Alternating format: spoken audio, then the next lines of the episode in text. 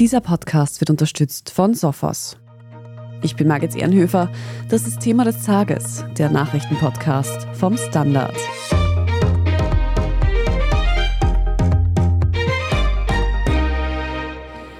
Alle Jahre wieder kommt nicht nur das Christuskind, sondern auch die romantischen Weihnachtskomödien flimmern den ganzen Dezember lang über die TV-Bildschirme.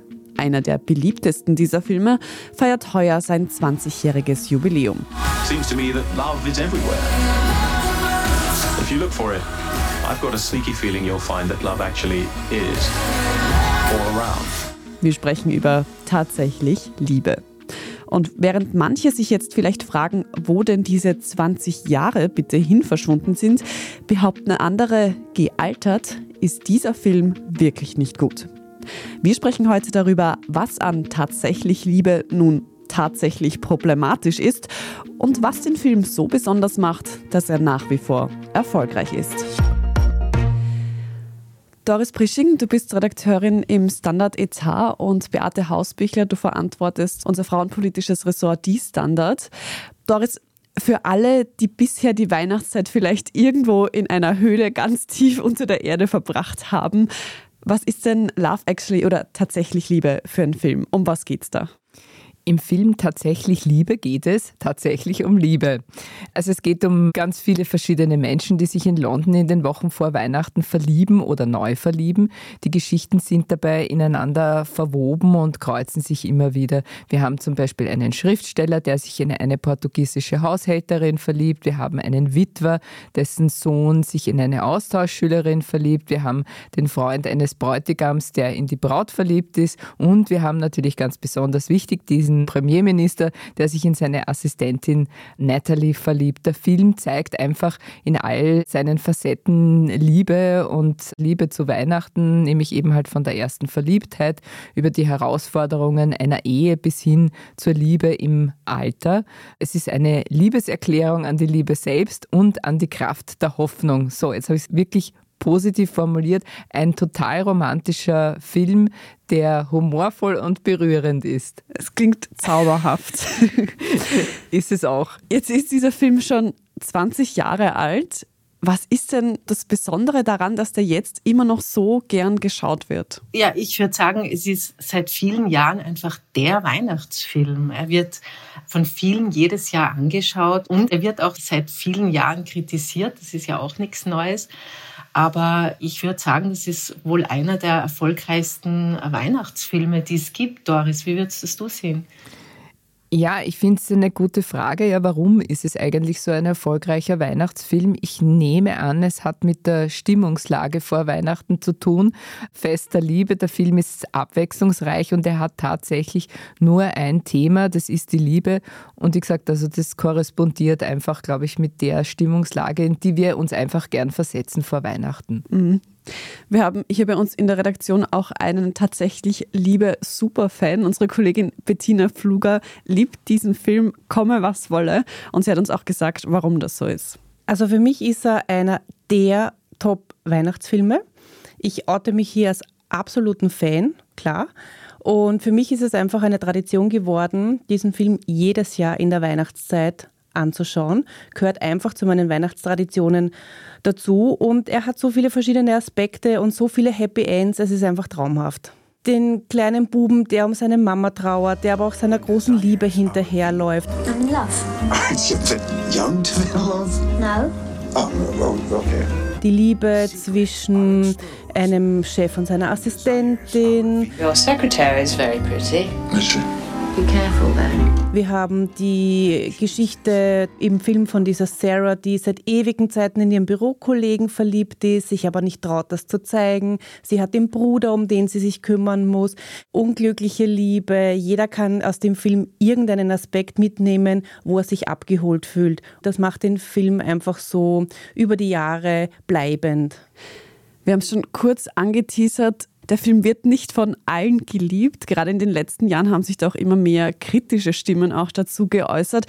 Was würdet ihr sagen, was ist denn an tatsächlich Liebe nun wirklich problematisch? Ja, also diese Kritik an tatsächlich Liebe, die gibt's, weil er eben so berühmt und populär ist und die gibt's schon lange. Also es gibt schon mindestens seit zehn Jahren jedes Jahr viele Rants gegen diesen Film und Natürlich muss man sagen, wenn man jetzt wirklich diesen Film aus einer aber nicht nur feministischen Perspektive anschaut, sondern mittlerweile auch aus einer klimapolitischen Perspektive, ist er natürlich einfach sehr, sehr schlecht gealtert.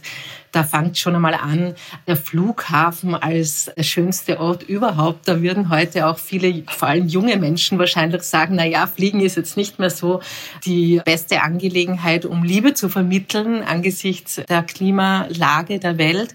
Und da gibt es eben auch viele andere gesellschaftspolitische Aspekte, wo man einfach merkt, der Film ist tatsächlich 20 Jahre alt. Und ich würde da nicht das unterstreichen, was die Bettina gesagt hat, dass wirklich für jeden was dabei ist. Es gibt zum Beispiel keine queere Liebesgeschichte, die fehlt völlig. Also Leute, die nicht heterosexuell sind, dürften sie da absolut nicht wiedererkennen. Und das ist das eine. Und das andere ist, dass einfach die Darstellung von Frauen sehr viel und sehr häufig kritisiert wird. Kannst du da noch genauer darauf eingehen und vielleicht ein paar Beispiele nennen? Da haben wir zum Beispiel die Aurelia, wie es die Doris schon angesprochen hat. Das ist so quasi die Assistentin vom Jamie, vom Schriftsteller. Wir haben die Natalie, das ist auch eine Assistentin vom Premierminister. Welcome, Prime Minister. This is Natalie. Hello, David. I mean, sir. 20 years ago, you'd have been just his type. Wir haben die Mia, eine Sekretärin. Also wir haben sehr, sehr viele Frauen, die in sehr dienenden Berufen dargestellt werden. Und eine andere Kritik ist, dass es einfach sich wahnsinnig viel um Männer dreht. Die Männer haben die wichtigen Berufe. Die Männer suchen sich die Frauen aus. Also diese Erzählung von romantischer Liebe, die ist wirklich schlecht gealtert. Die ist mittlerweile einfach nicht mehr wahnsinnig auf der Höhe der Zeit. Und das kritisieren natürlich viele. Die Frage ist natürlich generell, ob man romantische Komödien nur aus einer feministischen Perspektive anschauen sollte oder kann.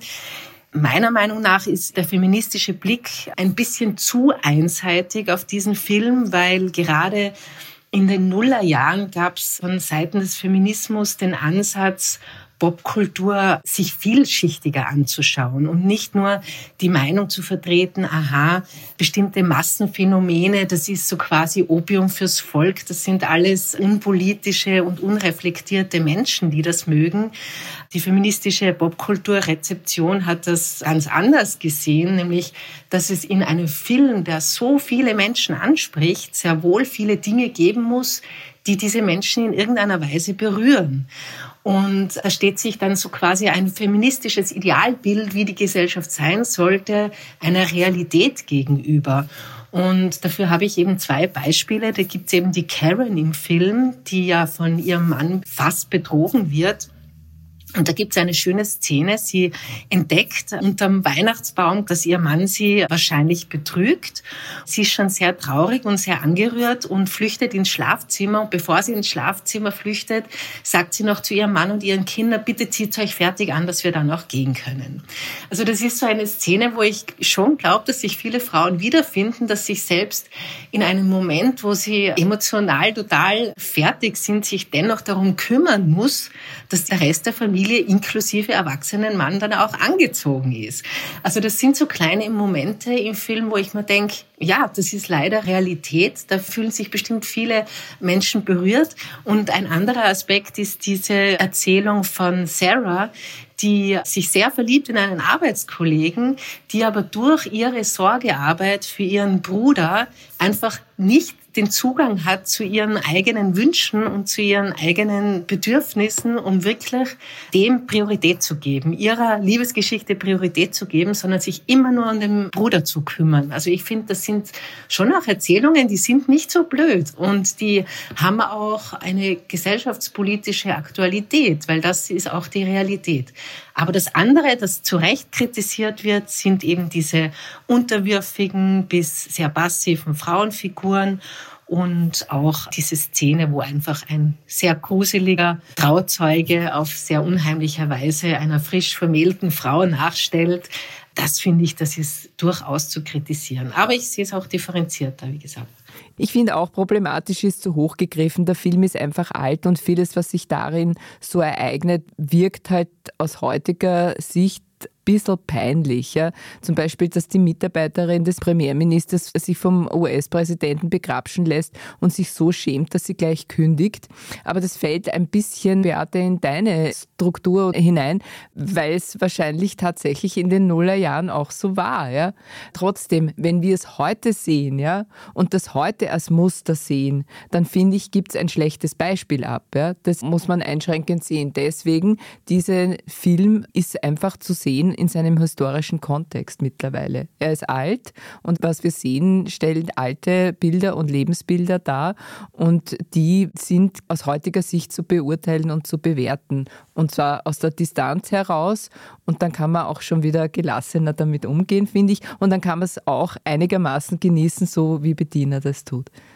Ihr sprecht da ganz viele sehr wertvolle Punkte sehr differenziert an ich habe mir den Film diese Woche auch nochmal angeschaut und da ist mir auch das aufgefallen. Es sind die Frauen, Beate, du hast es gut beschrieben, die Karen, die Mutter und dann, mir fällt jetzt ihr Name nicht ein, die was in ihren Arbeitskollegen verliebt ist, auch ganz unglücklich und eben die Sorgearbeit leisten muss. Das sind die einzigen zwei Frauen eigentlich, aus deren Perspektive erzählt wird auch. Sonst sind es immer die Männer in Machtposition, aus deren Perspektive die Liebesgeschichte auch erzählt wird. Hängt das auch noch damit zusammen mit diesem, man spricht ja von diesem männlichen Blick, aus dem viele Filme lange Zeit produziert wurden. Ja, also das würde ich schon auch sehen, dass das ein Film ist, der durchwegs fast von einem männlichen Blick geprägt ist.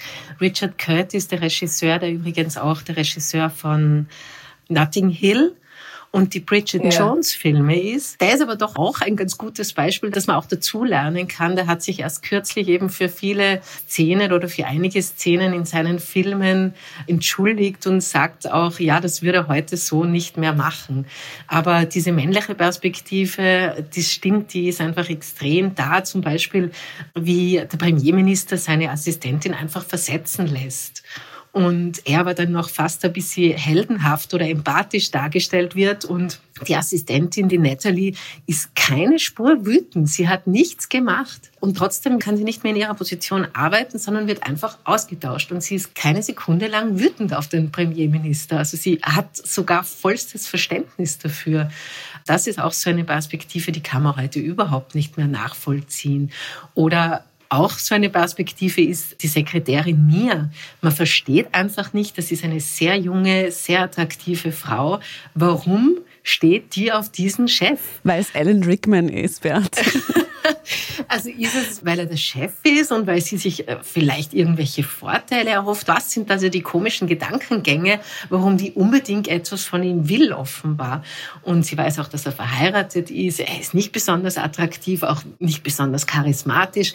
Also das sind so Sachen, die bleiben völlig in der Luft und die Erklärung dafür sind einfach nur sehr plumpe Geschlechterklischees. Wir haben halt einfach einen Film, der extrem stark mit diesem Aschenbrödel-Mythos spielt. Ja? Der Prinz, der sich die rechte Braut sucht, das haben wir in Pretty Woman so, wir haben es eben auch in Bridget Jones. Das ist halt einfach eine ganz alte Erzählung.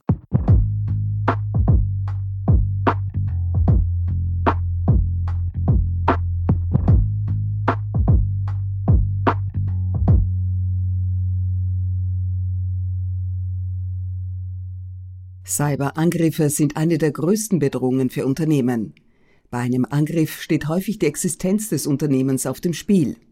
Sophos bietet als erfahrener Cybersecurity-Hersteller einen 24-7-Service gegen Cyberbedrohungen, der sich individuell anpassen lässt und auch in Kombination mit IT-Security-Tools anderer Hersteller genutzt werden kann.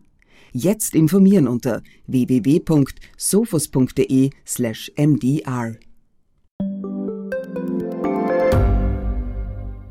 Standard-Podcasts gibt es ja wirklich schon zu jedem Thema. Also fast jedem. True Crime. Thema des Tages. Lohnt sich das? Inside Austria. Serienreif. Besser Leben. Rätsel der Wissenschaft. Edition Zukunft. Und, und, und. Aber nicht jeder hat die Zeit, das alles zu hören. Und manchmal möchte man sich einfach nur ein paar Minuten beschallen lassen. Ich bin Scholt Wilhelm. Und ich bin Margit Ehrenhöfer. Ab sofort bringen wir auch Highlights unserer Podcasts. Für zwischendurch, wenn mal weniger Zeit ist. Diese kurzen Ausschnitte nennen wir Shorts. So wie eine kurze Hose. Oder eine kurze Geschichte. Okay. Und Shorts vom Standard finden Sie jetzt überall, wo es Podcasts gibt. Der Prinz, der sich die rechte Braut sucht, das gibt es ja aktuell auch noch in ganz vielen gerade in diesen Weihnachtsfilmen, wo es eben die passive Frau gibt, die den Superman trifft und im Idealfall ist er noch ein Royal. Warum aber reden wir jetzt gerade über tatsächlich Liebe? Warum ist es dieser Film, über den so viel gesprochen wird? Das Muster ist ja würde ich sagen, oft sehr ähnlich. Ja, das ist eine gute Frage. Warum regt es die Gemüter nämlich so auf? Ja, die Gemüter regt es auf, weil es nun einmal der Lieblingsfilm ist, der kritisiert wird, weil sich die Gemüter damit offenbar persönlich angegriffen fühlen, insgeheim aber wissen, dass die Kritikerinnen Recht und sie Unrecht haben. Um es wissenschaftlich zu sagen, es ist ein Symptom der kognitiven Dissonanz. Das heißt, ich weiß nach außen hin genau, ja, dass dieser Film eigentlich nicht so schön und gut und toll ist, wie ich ihn sehe. Und diese Ungereimtheit, die sich da in mir bildet, ja, die muss ich irgendwie versuchen zu zerstreuen. Und aus dem Grund muss ich mich umso mehr aufregen, um diese Dissonanz einfach wegzukriegen, ja, um diese Unvereinbarkeit eigentlich ja, zu lösen. Und das wird als unangenehm empfunden und abgelehnt. Und aus dem Grund muss man sich so aufregen, glaube ich, darüber. Das ist meine hanebüchene, sehr, sehr, wie soll man sagen, pseudowissenschaftliche Erklärung dafür. Margit, ich hätte auch noch eine Idee. Und zwar, es ist, glaube ich, auch diesem Zeitgeist geschuldet, dass ja sehr viel die Rede von einer sogenannten Cancel Culture ist. Also, dass es irrsinnig schnell aufregt, wenn zum Beispiel feministische Kritik, ja, da gewisse Dinge rausgreift und thematisiert und eben sagt, naja, das ist vielleicht nicht so romantisch, wenn ein Trauzeuge womöglich stundenlang mit der Kamera die Braut verfolgt. Das ist eher unheimlich bis übergriffig, sehr übergriffig sogar. Also, dass es eben diesen Reflex gibt, wenn man aus feministischer Perspektive das kritisiert, dass es dann sofort heißt, oh Gott, dürfen wir jetzt diesen Film nicht mehr sehen? Ist dieser Film, ist Love Actually jetzt ein Opfer der Cancel Culture? Nein, ist er nicht. Jeder kann diesen Film mit Freude anschauen. Aber man darf darüber diskutieren, was an dem Film wirklich an schiefen Bildern vermittelt wird, an vielleicht auch ja, missbräuchlichen sozialen Praktiken, eben wieder dieser Machtmissbrauch auch zwischen Premierminister und Assistentin zum Beispiel, dass das einfach total romantisiert wird, das kann man natürlich kritisieren. Das hat überhaupt noch nichts mit Cancel Culture zu tun. Also das wird ja wahnsinnig schnell bemüht. Und ich denke, dass das jetzt so viel diskutiert wird, steht auch innerhalb von diesem Diskurs. Es wird etwas kritisiert und sagt die Gegenseite, oh Gott, jetzt dürfen wir das nicht mehr anschauen. Ist das jetzt verboten? Nein, es ist natürlich nicht verboten. Es kann sich jeder zu Weihnachten reinziehen, was er will. Sei das jetzt Die Hard oder Love Actually. Aber man diskutiert viel mehr darüber. Und die Diskussionen sind auch vielstimmiger. Und ich glaube, das ist eben auch ein Grund, warum über diesen Film so wahnsinnig viel geredet wird.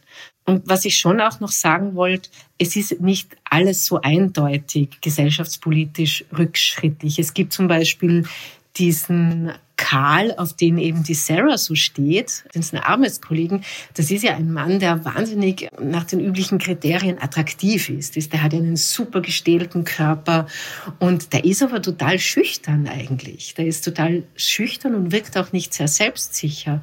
Und auch beim Premierminister gibt es Momente, wo er eben der Natalie gegenüber irgendwas sagt und er dreht sich dann um und es ist ihm kurz peinlich er geniert sich kurz für seinen Auftritt.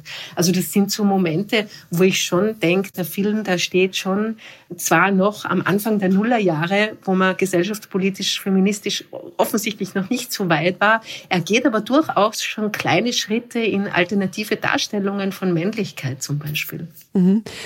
Was mir an tatsächlich lieber gut gefällt, das ist einfach die Erzählart von diesen verschiedenen Erzählsträngen, die dann irgendwie doch alle zusammenhängen. Gibt es da eine Storyline, die euch besonders gut gefallen hat, wo ihr sagt, das ist wirklich eine gelungene Liebesgeschichte auch? Naja, also es gibt tatsächlich einen Moment, der mich berührt hat und das ist der bereits von Beate erzählte Moment mit Karen, die diese Kette findet und wie sie dann damit umgeht. Diese Enttäuschung, Die konnte ich irgendwie, also die habe ich gespürt und das hat mir wirklich gut gefallen. Was mir auch noch gut gefallen ist, ist eben die Besetzung. Die Besetzung ist schon großartig. Ja. Hugh Grant, Liam Neeson, Colin Firth, Laura Linney, Emma Thompson, Alan Rickman, Rowan Atkinson, Keira Knightley. Und da sind ganz viele dabei, wenn man jetzt eben so wie ich diesen Film nicht jedes Jahr sieht, sondern tatsächlich, ich glaube, 20 Jahre später nochmal, so wie es bei mir war, dann freut man sich einfach über ganz viele Gesichter, die man kennt und die man jetzt in der Zwischenzeit relativ oft wieder gesehen hat. Da sind ja eigentlich viele Stars nach wie vor dabei und ganz viele, die in Serien auch mittlerweile gespielt haben, ganz große Figuren auch geworden sind. Das hat mir gut gefallen und was mir auch gut gefallen hat und da hat dir der Film auch etwas vorweggenommen, nämlich Serien und der Art, wie Serien erzählen, also wie Qualitätsserien erzählen, nämlich die vielen, vielen Handlungsstränge. Und das ist schon eine Machart, eine Kunst, das zusammenzubringen, sodass man den Überblick nicht verliert. Also ich würde diesem Film schon auch zugestehen, dass er von der Mache her durchaus virtuos ist, wie diese Sachen ineinander laufen und wie sie sich zusammenfügen dann am Ende wieder. Über die Aussagen kann man diskutieren, aber gemacht ist er wohl gut. Beate, wie ist das bei dir? Ja, also ich habe zwei Szenen, also die mit der Kette, Doris, die finde ich auch sehr berührend. Aber es ist auch schön, diese Szene, wo Sarah mit ihrem Bruder in diesem Krankenhaus, wo er halt lebt, Arm in Arm sitzt, weil es einfach auch kurz diese Erzählung einschiebt. Liebe ist nicht nur romantische Liebe, sondern auch zum Beispiel Geschwisterliebe oder Liebe unter Freunden. Das ist eine sehr schöne Szene, dass sie da auch sehr glücklich wirkt. Und die andere ist jetzt aus feministischer Perspektive sehr fragwürdig, aber die andere ist die von Marc, weil es die unerfüllte Liebe ist. Und insofern ist das, finde ich, auch natürlich ein Erzählstrang, den ich spannend finde, weil er gibt sie dann ja laut Erzählung schon auf, aber es bleibt eine unerfüllte Liebe wahrscheinlich sein Leben lang. Marc ist der Trauzeuge, war das, oder Marc der beste ist der, Freund? Der, der, der Genau, genau. Trauzeuge, ja. Der Stalker. der Stalker, genau, ja. Aber er geht ja dann weg und sagt, so, jetzt ist Schluss. So quasi, jetzt gibt er das auf. Ich fand diese Szene immer ganz romantisch, wo er dann vor der Tür steht und diese beschrifteten Karten hochhält und ihr quasi seine Liebe gesteht. Hab dann aber nach meiner, ich nenne es jetzt mal, feministischen Erleuchtung, das auch mal komplett unangenehm empfunden und habe das dann nur mehr auf dieser Stalking-Ebene gesehen. Aber das ist eigentlich ein total wichtiger Punkt, den du da ansprichst, dass es auch die unerfüllte Liebe gibt, die auch ein ganz, ganz wichtiger Aspekt ist, wenn wir von Liebe als Spektrum sprechen. Und von dem her, danke dafür. Jetzt kann ich diese Szene mit Marc auch wieder gerne anschauen. Eine Geschichte, die unserem Superfan Bettina Fluger gut gefallen hat, ist die Storyline von der Assistentin und ihrem Chef, in den sie verliebt ist. Und wir haben sie natürlich auch gefragt, was sie zu der Kritik an tatsächlich Liebe zu sagen hat. Ist es heute nicht mehr so, dass sich ein Chef in seine Assistentin verliebt oder eine Chefin in einen Untergebenen? Ich finde, diese Kritik geht einfach zu weit. Ich habe es mir natürlich angeschaut, die kritischen Punkte, zum Beispiel, dass die Männer sehr im Zentrum stehen. Aber da muss ich sagen, es geht einfach zu weit, weil es wird auch ein Vater gezeigt, der sich wahnsinnig liebevoll um seinen trauernden Sohn kümmert. Und das ist doch auch eine Rolle von Vätern, für die sie sonst nicht sehr im öffentlichen Licht stehen, die in diesem Film auch ein Aspekt ist. Und wir sehen hier auch, dass Klassenunterschiede in Beziehungen eigentlich kein Thema sein sollten. Wir sehen Diversität in Beziehungen. Also jede Seite hat zwei Medaillen. Man kann jetzt nur die Kritik sehen, man kann aber auch sehen, dass der Film wahnsinnig viele Aspekte hat. Ich sage so, wenn man will, kann man in jeder Suppe ein Haar finden. Und wenn ich es ein bisschen salopper ausdrücken darf, ich finde, hier geht die Wokeness einfach zu weit. Es ist ein Weihnachtsmärchen mit der Betonung auf Märchen und das ist es einfach. Ein wunderbarer Weihnachtsfilm. Darf ich was dazu sagen? Natürlich, das gerne. ist die perfide Anziehungskraft des Patriarchats, kann man das so formulieren? Ja. Sie will ihren Beschützer, er will seine Prinzessin und sie lebten glücklich bis an ihr Lebensende. Die Verheißung des Glücks in der alleinselig machenden heterosexuellen Zweierbeziehung. Mir ist es unheimlich. Mir auch, ja. Dann versuchen wir da ein Fazit zu finden. Was sagt ihr? Ich stelle jetzt die Frage einfach ganz plump. Sollten wir tatsächlich Liebe canceln oder nicht? Nein, wir canceln weder die Liebe noch tatsächlich Liebe. Wie wir schon gesagt haben, der Film ist einfach schlecht gealtert. Man muss das im historischen Kontext anschauen, so wie alle anderen Filme auch. Ich schaue ja auch nicht vom Winde verweht und kritisiere Red Butler für seinen gönnerhaften Stil. Filme und Serien sind einfach Kommentare zu ihrer Zeit. Sie sagen etwas aus, das aus ihrer Zeit zu lesen ist und sind zum Teil auch historische Dokumente. Wie gesagt, ich will niemandem, ja, und wir haben so viel positive Dinge jetzt auch über diesen Film gesagt. Niemanden soll dieser Filmgenuss, der er ja auch ist, verboten werden, generell nicht. Beate, was sagst du? Nein, natürlich nicht. Aber man muss einfach sagen, jede Kulturproduktion und vor allem, wenn sie so viele Leute konsumieren, da muss man einfach im Hinterkopf haben, natürlich ist das politisch. Und damit kann man sich beschäftigen oder nicht. Man kann sich den Film während des Geschenke-Einpackens anschauen und ihn genießen. Oder man kann sich den anschauen und eben die verschiedenen Ebenen diskutieren, was wir jetzt gerade getan haben und was wahnsinnig spannend ist. Deshalb wäre es allein schon deshalb schade, ihn zu canceln, was eh niemand fordert und was nie passieren wird. Habt ihr dann abschließend noch einen Tipp vielleicht für uns, für unsere Hörerinnen, für einen anderen, vielleicht sogar romantischen Weihnachtsfilm, von dem ihr sagt, den findet ihr richtig gut? Ich würde jedes Jahr sehr weit reiten, um drei Haselnüsse für Aschenbrödel zu sehen. Dieser Film, da müssen wir vielleicht auch einmal eine eigene Folge von Serienreif machen, den Podcast über die fantastische Welt der Serien. Diese Serie ist, wer sie nicht kennt, ein tschechoslowakisches Kulturgut. Und wenn man jetzt eben gerade von dieser märchenhaften Struktur ausgeht, dann ist Drei Haselnüsse für Aschenbrödel seinerzeit einfach weit voraus, weil wir hier ein Aschenbrödel haben, das den Prinzen gnadenlos an der Nase herumführt. Und wir haben diese Wahnsinnskostüme und es ist einfach jedes Jahr ein Genuss. Also das ist sozusagen mein romantisches Guilty Pleasure und zeitgemäßer vielleicht ein Serientipp, der heißt Weihnachten zu Hause. Das ist eine norwegische Serie, in der eine junge Frau, sie ist Single und sie beschließt, das nächste Weihnachten jemanden nach Hause mitzubringen, damit die blöde Fragerei endlich aufhört. Und es ist total nett. Die Doris hat mir meinen Tipp geklaut. Ja, unbedingt. Weihnachten zu Hause ist total eine nette Serie. Ich habe das letztes Jahr zu Weihnachten gesehen. Es ist wirklich eine super nette ja, Weihnachtsgeschichte. Und eben sie hat einen ganz normalen Beruf. Sie ist Krankenschwester und ja, macht sehr viel Dating, geht viel aus. Also man hat auch irgendwie, man kriegt auch ein bisschen Lust zu Weihnachten vielleicht irgendwie in einen Club zu gehen oder so. Also das ist wirklich eine wärmste Empfehlung auch von mir. Zumal ja die ganzen anderen Weihnachtsfilme, Doris, wir haben es eh besprochen, die ganzen neuen romantischen Komödien ja furchtbar konservativ sind und ganz, ganz schrecklich, die vielleicht politisch korrekt daherkommen, aber in Wahrheit erzkonservativ sind. Da ist fast nichts zu finden, aber Weihnachten zu Hause ist wirklich, wenn jetzt, du das jetzt auch sagst, Doris, absolut ein, ein wasserfester. Dann ist es bestätigt. eine absolute Serienempfehlung. Ich glaube, es gibt sogar zwei Staffeln, wenn ich mich nicht irre. Und ich glaube, es gibt eine italienische Fassung, wenn mich nicht alles täuscht. Die habe ich aber selber auch noch nicht gesehen. Na bitte, also sogar für dich, Doris, noch was Neues dabei dieses Jahr. Ich fand es wahnsinnig spannend, dieses Gespräch zu tatsächlich Liebe, den Film mit euch zu analysieren. Ich hoffe, wir haben vielleicht unsere Hörerinnen auch inspirieren können, wenn sie diesen Film schauen, vielleicht auch noch über ein paar andere Ebenen nachzudenken. Ansonsten wünschen wir natürlich jedem und jeder, die diesen Film jedes Jahr gerne wieder schaut, gute Unterhaltung dabei. Das soll einem nicht genommen werden. Und ich danke euch beiden, Doris Prisching und Beate Hausbichler, für das Gespräch. Danke auch. Wir machen jetzt gleich noch weiter mit unserer Meldungsübersicht. Wenn Ihnen diese Folge von Thema des Tages aber jetzt schon so gut gefallen hat, dass Sie uns unterstützen möchten, dann machen Sie das am besten mit einer guten Bewertung oder einem netten Kommentar oder abonnieren Thema des Tages. Dabei nicht vergessen, die Glocke zu aktivieren, damit Sie auch bei neuen Folgen gleich benachrichtigt werden. Wir bedanken uns für jede Unterstützung und sind gleich zurück.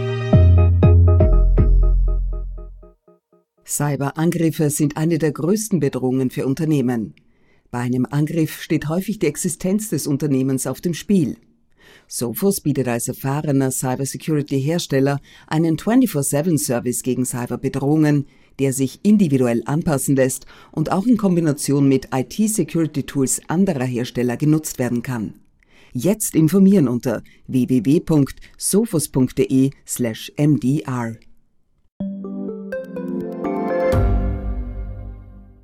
Ich bin Doris Prisching. Und ich bin Michael Steingruber. Und gemeinsam sind wir Serienreif. Das ist der Standard-Podcast über die spannende Welt der Serien. Genau, bei uns erfahren Sie faszinierende Details über House of the Dragon und die Ringe der Macht. Und restlos alles über satanische Spiele in Stranger Things. Wir widmen uns Seriengrößen von Obi-Wan Kenobi bis zu RuPaul. Und zerlegen die neueste Marvel-Serie. Wenn nötig. Serienreif, euer Streaming-Podcast, jeden zweiten Donnerstag eine neue Folge.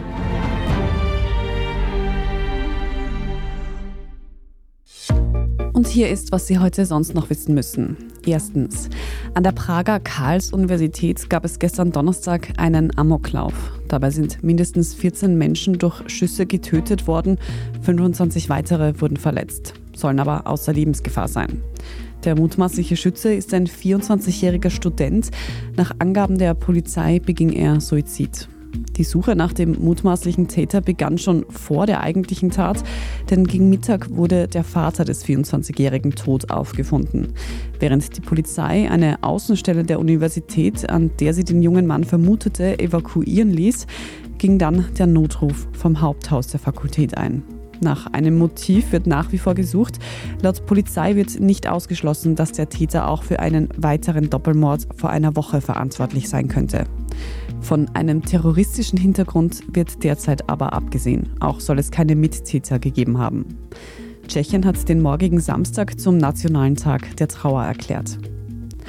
Zweitens. In Österreich hat die Regierung gestern Donnerstag die Ergebnisse der Corona-Aufarbeitung präsentiert.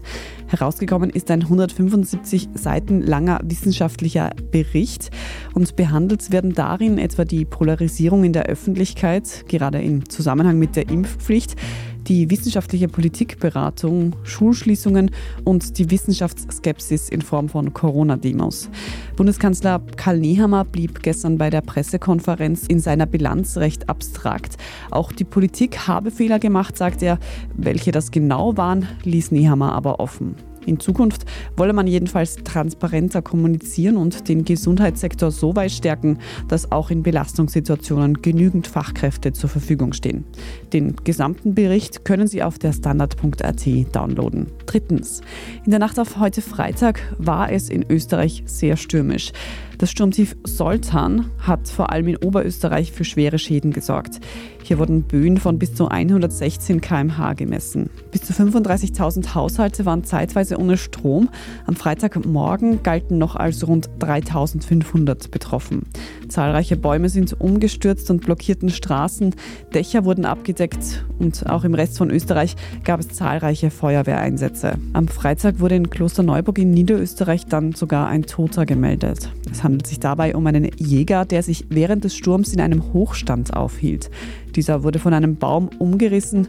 Der Mann wurde gegen 1 Uhr früh tot aufgefunden. Das stürmische Wetter soll noch bis Samstag anhalten. Der Katastrophenschutz warnt auch weiterhin vor Sturm, Schnee und Regen. Und viertens, auch wenn Weihnachten das Fest der Liebe ist, sollte man es, Achtung, schlechter Wortwitz, nicht übertreiben. Denn an Feiertagen kommt es deutlich häufiger zu Penisbrüchen. Das hat eine Untersuchung der Ludwig-Maximilians-Universität in München ergeben. Beim Penisbruch kommt es zu Rissen im Schwellkörper des erigierten Glieds, was man sogar durch ein Knacken hören kann. Die Folge sind erstens starke Schmerzen und ein Anschwellen mit starken Blutergüssen. In schweren Fällen muss so ein Penisbruch sogar operativ behandelt werden. Betroffen sind dabei vor allem Männer im Alter von durchschnittlich 42 Jahren. An Silvester ist das Risiko übrigens nicht erhöht. Woran das liegt, ging aus dieser Studie aber nicht hervor. Alles weitere zum aktuellen Weltgeschehen lesen Sie wie immer auf der Standard.at. Falls Sie uns jetzt noch irgendetwas mitteilen möchten, Feedback haben oder ein Thema, über das wir unbedingt mal sprechen sollen, dann schreiben Sie uns gerne an podcast.derstandard.at. Und wenn Sie unsere journalistische Arbeit hier beim Standard unterstützen möchten, geht das am einfachsten mit einem Abo. Alle Infos dazu finden Sie auf abo.derstandard.at. Das war unsere letzte reguläre Folge in diesem Jahr. Thema des Tages begibt sich in eine kurze Winterpause. Über die Feiertage hören Sie dann auf diesem Kanal die Highlights des vergangenen Jahres aus all unseren Standard-Podcasts. Ich darf Ihnen im Namen der gesamten Podcast-Redaktion schöne Feiertage wünschen an alle, die Weihnachten feiern. Ein hoffentlich besinnliches Fest und natürlich einen guten Rutsch ins neue Jahr. Wir freuen uns, wenn Sie auch dann wieder einschalten. Ab dem 8. Jänner berichten wir wieder über das aktuelle Weltgeschehen. Ich bin Margit Ehrenhöfer, bedanke mich fürs Zuhören. Baba und bis zum nächsten Mal.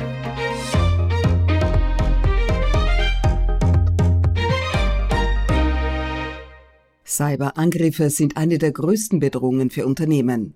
Bei einem Angriff steht häufig die Existenz des Unternehmens auf dem Spiel. Sophos bietet als erfahrener Cybersecurity-Hersteller einen 24-7-Service gegen Cyberbedrohungen, der sich individuell anpassen lässt und auch in Kombination mit IT-Security-Tools anderer Hersteller genutzt werden kann. Jetzt informieren unter www.sophos.de/mdr.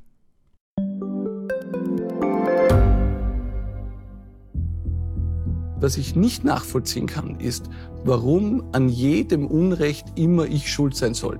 Ein Korruptionsskandal jagt den anderen. Österreich hat in den letzten 30 Jahren viel über Klimaschutz gesprochen, aber zu wenig getan. Die Politik verschläft die Klimakrise. Die Behörden haben alles richtig gemacht. Fehler vergisst man, statt daraus zu lernen. So sind wir nicht. So ist Österreich einfach nicht. Aber wie ist Österreich dann? Das wollen wir bei Inside Austria herausfinden. Wir blicken auf die großen österreichischen Skandale. Von Ibiza bis Ischgl. Wir wollen wissen, wer dafür in der Politik die Verantwortung trägt. Und wir schauen genau hin, wo Österreich über seine Grenzen hinaus mitmischt. Vom Wirecard-Skandal bis zum Ukraine-Krieg. Das ist Inside Austria von Standard und Spiegel. Jeden Samstag eine neue Folge, überall, wo es Podcasts gibt.